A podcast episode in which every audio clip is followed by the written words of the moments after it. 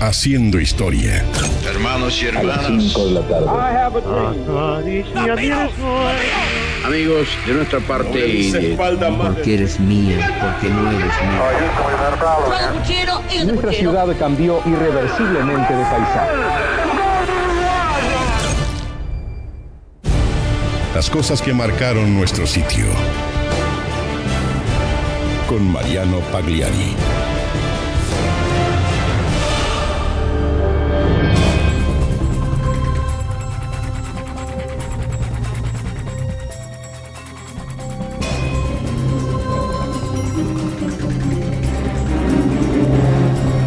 Religión ha guiado comunidades y tener fe ha sido en muchos casos factor de consolidación de las mismas. Pero el fanatismo religioso llega a tirar por la borda las sanas creencias, logrando el efecto contrario al buscado. Hay individuos que se convencen de que la verdad está con ellos, de que Dios les habló. Y está en la fuerza con que lo transmiten que logran convencer a miles. El protagonista de esta historia hizo que la única luz que vieran sus fieles fuera el reflejo de sus lentes. Y su poder de convencimiento efectivamente los guió hacia un resplandor, pero al del infierno. No salga de su sano juicio, pero prepárese para repasar la vida de un fanático religioso que conmocionó los años 90. Esta es la historia de David Koresh. I'm wacko, waco, ain't no doubt about it. Shot a man there in the head, but can't talk much about it. He's trying to shoot me, but it took too long to aim. Anybody in my place. David Koresh nació bajo el nombre de Vernon Wayne Howell en Houston, Texas, el 17 de agosto de 1959. Su madre, Bonnie Sue, tenía 15 años cuando dio a luz y su padre, Bobby Howell, tenía 20 años en ese momento. Bobby los abandonó cuando el pequeño David tenía dos meses y Bonnie Sue, junto al bebé, se fue a vivir con su nuevo novio, un alcohólico y violento. Cuando el niño tenía solo 4 años, cansada de golpizas y malos tratos, Bonnie Sue también abandonó a esa pareja. Pero también se alejó del niño. Lo dejó al cuidado de su madre, Erling Clark. Así fue que años después regresó, justamente tres años después, cuando David tenía siete, y luego de haberse casado, Bonnie Sue, con un carpintero. Como corolario de esta infancia traumática, cuando tenía ocho años, David fue violado por un grupo de muchachos mayores. Disléxico y siendo un pésimo estudiante, abandonó los estudios secundarios en el penúltimo año. Pero, sin embargo, a los 11 años de edad, había algo que había estudiado muy bien. David Koresh había memorizado por completo el Nuevo Testamento.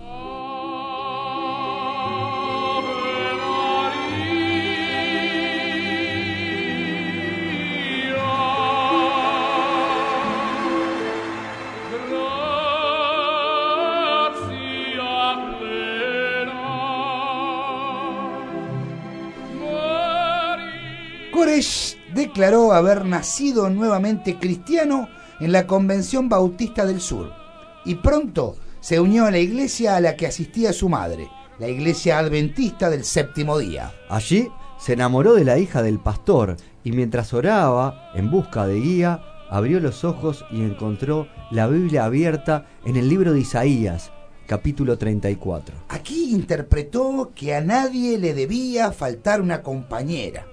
Aunque al revisar el mencionado capítulo no se encuentra con él en él nada referente a su particular interpretación. Que sin embargo convencido de que se trataba de una señal de Dios, quería verla en la señal me parece, se acercó al pastor y le dijo que Dios quería que tomara a su hija como esposa. El pastor lo echó, pero como persistió acosando a su hija, lo expulsó de la congregación.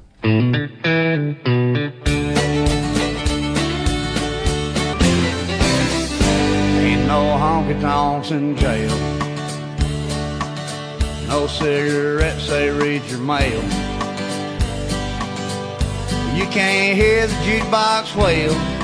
En 1981, cuando tenía 22 años, David Koresh se mudó a la ciudad de Waco, región central del estado de Texas, donde se unió a la secta de los Davidianos. Este era un grupo religioso que se originó de un cisma de otro grupo, los llamados La Vara del Pastor, y a su vez miembros expulsados de la iglesia adventista del séptimo día en los años 30, del mismo lugar donde lo habían rajado a él. Los Davidianos habían establecido su sede en un rancho a unos 15 kilómetros a las afueras de la ciudad de Huaco. Este fue llamado el Centro Monte Carmelo, en referencia a un monte bíblico. En el 83, Koresh empezó a afirmar que había recibido el don de la profecía. Y sostenía que parte del mandato divino, otra vez, era mantener una relación sexual con Lois Roden, eh, la profetista y la líder de esta secta. Solo que Lois Roden, la líder, para ese entonces tenía 76 años.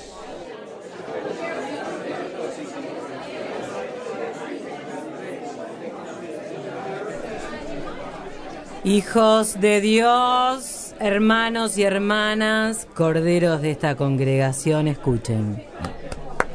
La gracia del Señor me inspira para hacer un nuevo anuncio.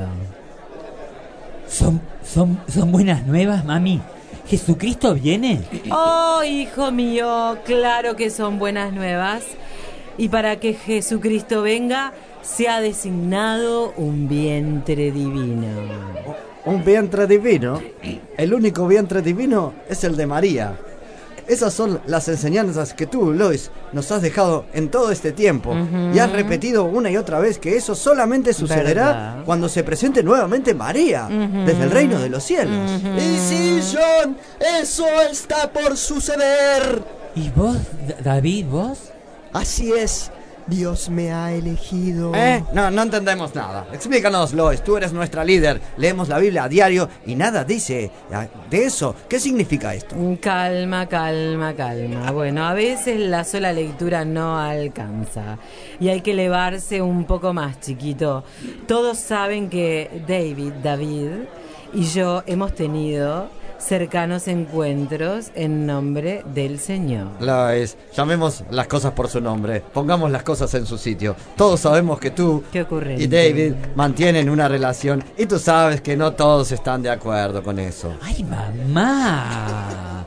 ¿Qué pasó, asco! chiquito? El viejo, aunque no lo creas. David sigue siendo tu novio. Ya te dije que es muy joven para vos y no estoy de acuerdo con esa relación. Ojalá que la furia de Dios y del Señor se desate contra ti. ¿Sabes lo que sos abusador? Pues en esta oportunidad es la gracia del Señor la que se ha posado sobre mí y la gracia de María se ha posado sobre Lois. Davidianos, atentos, vuestra líder dará un mensaje. Atentos chicos, por favor. Desde hoy, David, David, eh, que ha sido elegido por el Señor, llevará el mensaje de los davidianos a los confines de la tierra. Pero mamá, ¿Qué es un pasa? impostor, ya te lo dije. Profecías caerán sobre ti, homosexual y blasfemo. ¡Eh! Esto no puede estar sucediendo. No Por reconocemos la autoridad de David. No la vamos a reconocer. Por favor, por favor, pues tendrán que reconocerla. No. Es un mandato de nuestro Señor y hay algo más. Hay algo más, por favor. Exacto. por- no me quiero alterar, diles, mi ¿Qué amor, más? por favor. No le digas mi amor, mamá, por favor, te lo Ay, pido por favor. Al Anda jugar. al menos adelante de él. Escuchen. Davidianos. No solamente el Supremo hizo carne en mí, sino que como dijo Lois, su vientre ha sido elegido para perpetuar su reinado por los siglos ¿Eh? de los siglos. En- en- entonces, ¿estás diciendo que.? Sí, sí, John. No sí. puedo creerlo. No lo digas, mamá, porque sabes que voy a arrojar, ¿eh? Voy a arrojar. Por favor, querido, no te alteres, no te alteres. Anda a jugar al cuarto con los chiches. Mamá tiene que decirte algo muy ¿Qué, importante. qué pasó? ¡Estoy embarazada! ¡Estoy embarazada! No, no, ¡Del Espíritu no. Divino No, de David no, Corey! Así es, soy divino y nuestro fruto será la salvación de la No te humanidad. puedo creer. Echa un bombo. Me llenaron la casa de la Voy a tener un bombo.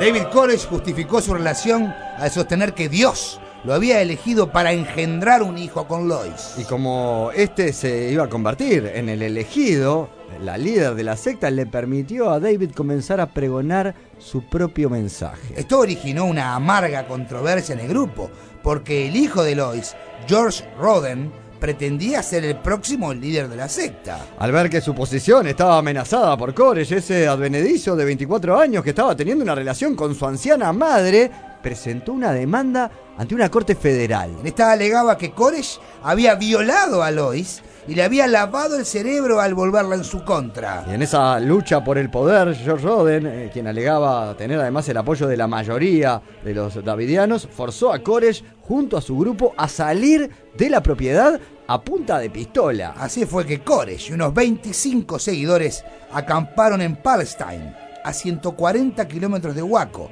donde vivieron bajo duras condiciones en vehículos y tiendas de campaña durante los siguientes dos años. Pero a lo largo de ese periodo, Koresh emprendió el reclutamiento de nuevos seguidores en California, el Reino Unido, Israel y Australia. A su regreso, y con un gran número de nuevos adeptos, anunció que Dios se había comunicado con él y lo había instruido. Esta nueva instrucción debía decía que debía casarse con Rachel Jones, de 14 años e hija de uno de los dirigentes de la secta. Desde entonces, la adolescente se hizo llamar Rachel Jones Koresh y bajo el liderazgo de David y su joven mujer, los fieles regresaron a Monte Carmelo. En el Monte Carmelo el fuego descendió, quemando el holocausto. Fue Dios que respondió.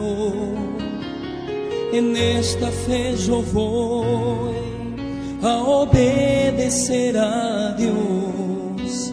Mi vida en tu altar voy a sacrificar. En 1985, David Koresh viajó nuevamente a Israel junto al fundador del movimiento, Víctor Jutef, quien quería establecer un reino davidiano en Jerusalén. Koresh creyó que el lugar de su martirio sería allí, donde dijo que tuvo una visión de que él, él era el Ciro, Ciro el Grande moderno, el, el- el Ciro Grande moderno. ¿no? Pero luego se convenció de que su martirio sería en los Estados Unidos. En lugar de Israel, creía que las profecías bíblicas serían cumplidas en Huaco y que el centro Monte Carmelo era el reino davidiano. A partir de esta visión, Koresh trabajó para que todos estuvieran forzados a depender de él y solo de él. Todos los vínculos previos, familiares o de cualquier tipo, no significaban nada en ese nuevo comienzo. Su razonamiento era que si no tenían a nadie de quien depender, estaban forzados a depender de él, lo que los hacía vulnerables. Su prédica encendida daba el mensaje de su propia visión mesiánica, proclamando que era el Hijo de Dios, el Cordero que abriría los siete sellos. Um, right, maybe God is the one. Maybe, not for sure, but maybe God is the one. Revelation says God is a what? Creator. Of. All things. And what God says God is to bring to pass. That's what prophecy is. A revelation of who? Jesus Christ. Maybe God's heart's not a good matter. God speaks in that book of the things He has made concerning His His tongue is the pen of a Ready writer. So how's God going to talk to me in the latter days? And who's going to bring that book? So there'll be no excuses. In Psalm 40, you learn by the key of faith. I waited patiently in the Lord. He inclined to me and heard my cry. He brought me up out of the holy pit.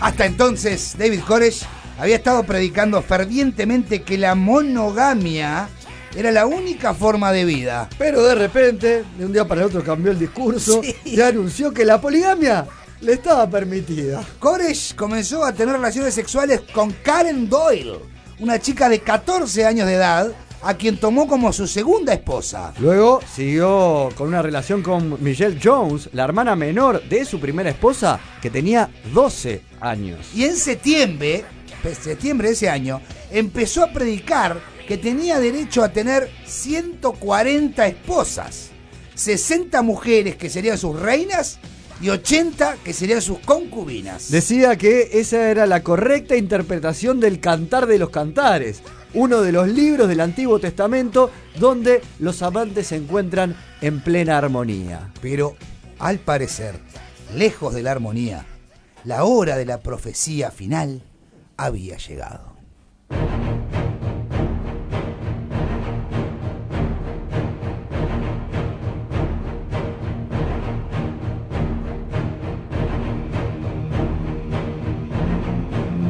¡Oh Dios! Gracias por revelar este momento. ¿Qué momento? ¿Qué pasa?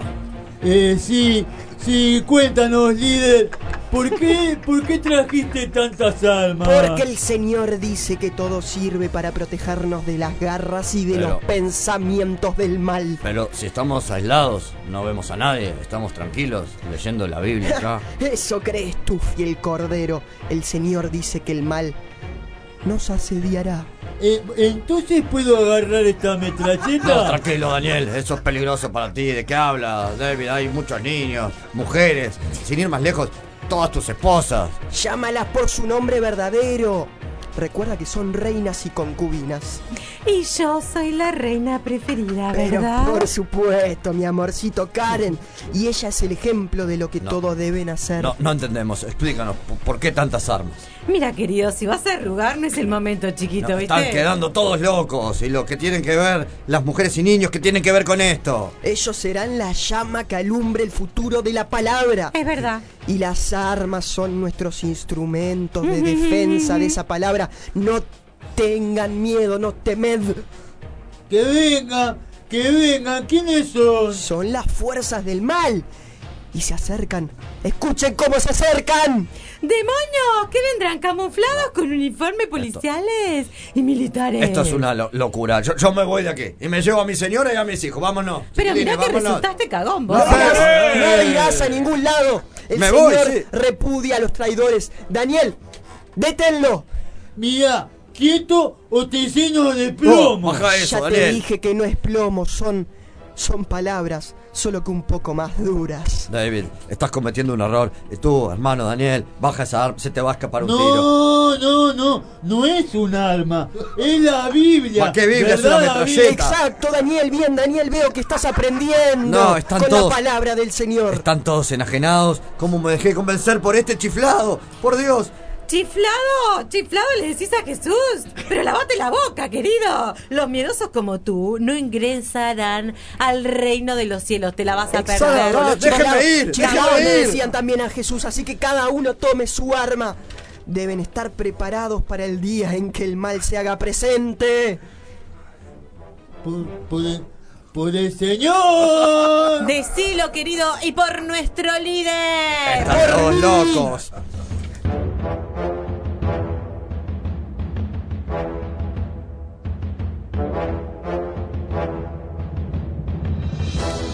De todas partes llegaban nuevos adeptos ganados por la persuasiva doctrina de un David Koresh estaba armado hasta los dientes en Guaco. Previamente, había efectuado compras de armas por valor de más de 250 mil dólares, según él, para estar preparados, llegado el momento del acoso del mal. En vísperas de la tragedia en el que sería su último refugio, Koresh había reunido junto a él a numerosos adultos, pero también a un buen número de niños. Con esa masa humana se dispuso a convertir en un fortín inexpugnable aquel rancho de Monte Carmelo.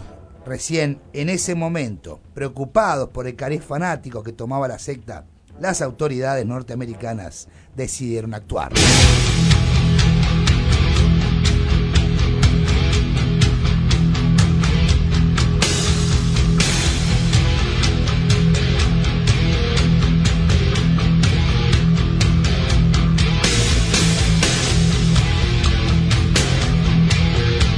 28 de febrero de 1993, a las 9.45 de la mañana, la Agencia de Alcohol, Tabaco, Armas de Fuego y Explosivos intentó ejecutar una orden de allanamiento por presuntos cargos de abuso sexual y tenencia ilegal de armas. Pero fueron recibidos a balazos, a los tiros, por lo que los federales intentaron abrir una brecha en el complejo durante aproximadamente dos horas. La realidad era que no habían ido lo suficientemente preparados para el combate. Y las pocas municiones que tenían se les agotaron. En este primer enfrentamiento, cuatro agentes federales fueron asesinados, otros 16 resultaron heridos y cinco sectarios fueron muertos, dos a manos de los propios davidianos cuando intentaban huir. La conmoción se apoderó de ambos bandos.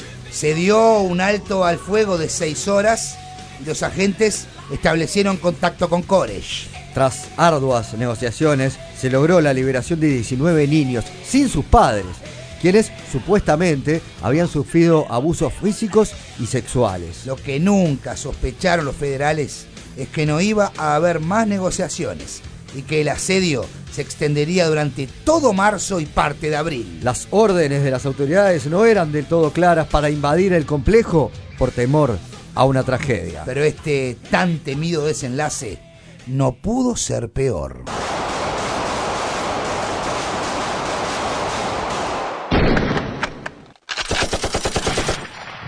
El 19 de abril de 1993, tras 50 días de asedio, las autoridades decidieron emprender el asalto final. El complejo de los davidianos fue invadido con armas de gran calibre y vehículos blindados de combate. Alrededor del mediodía, tres incendios estallaron simultáneamente en diferentes partes del edificio, que podían verse desde muy lejos. La versión oficial de la policía decía que fueron los mismos davidianos los que provocaron el incendio, dando a entender que se trató de un suicidio colectivo. Otras fuentes independientes aseguraron que fueron los tanques federales los que provocaron el incendio. En la furiosa arremetida, algunos blindados volcaron, produciéndose la explosión de combustible que llevó las llamas al interior del recinto.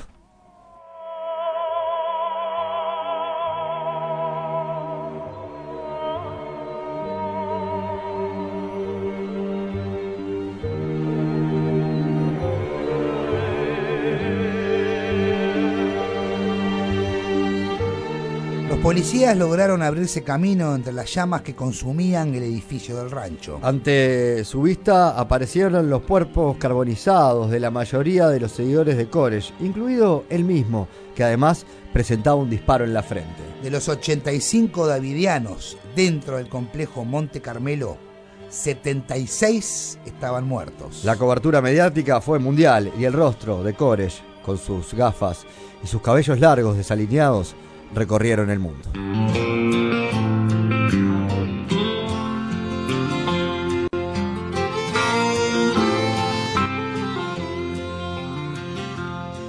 There wouldn't be no Alamo, no Cowboys in the Super Bowl,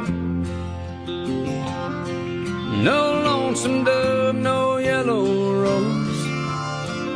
If it wasn't for Texas.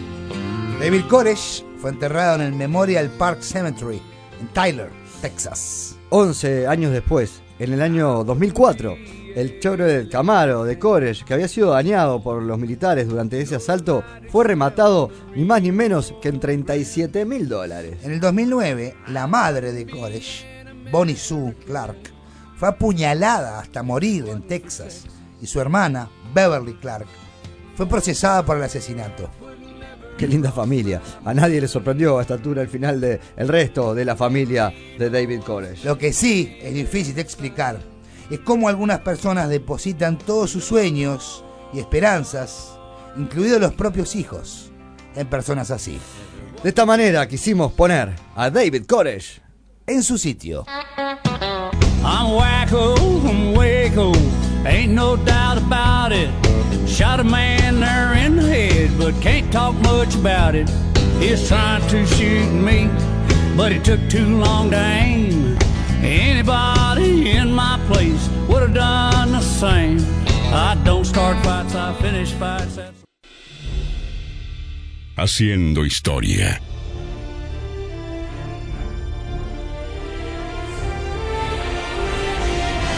Lo que pasó, pasó.